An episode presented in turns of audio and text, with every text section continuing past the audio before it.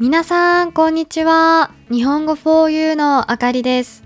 元気ですか ?Hello everyone, it's Akari from 日本語 for you. 赤ちゃん、子犬、ハローキティ。これらの共通点は何でしょう？かわいいことです。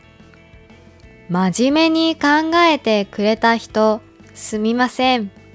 さて、このかわいいという言葉、英語でもアルファベットでそのまま使われるほど世界に浸透していますね。最近ではかわいい学としてこの言葉や文化について研究する分野もあるようです。今日はこのかわいい文化を私なりに考察してみます。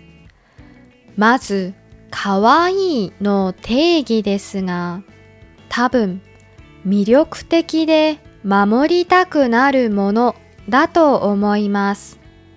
赤ちゃんや子犬などは、見た目の可愛らしさの他に、自分が守ってあげなくちゃという気持ちがしませんか？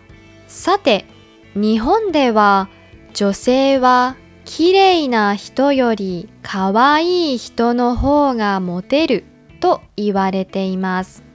つまり、男性が守りたくなるような魅力的でか弱い女性というのが日本人男性における女性の理想像なんですね。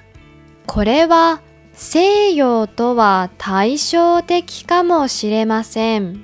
西洋では一般的に自立したかっこいい女性が人気があると聞いたことがあります。そのような通説があるからか、日本ではわざと可愛く振る舞う女性もいます。いわゆるぶりっ子です。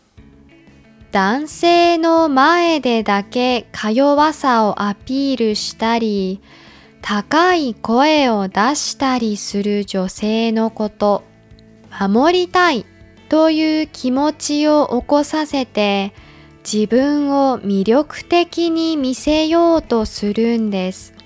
女性からはあまり評判は良くないですが、このような女性を好む男性もいるんですね。かわいいについての話をしていたらいつの間にかぶりっ子の話になってしまいました。皆さんがかわいいと聞いてイメージするものは何ですか？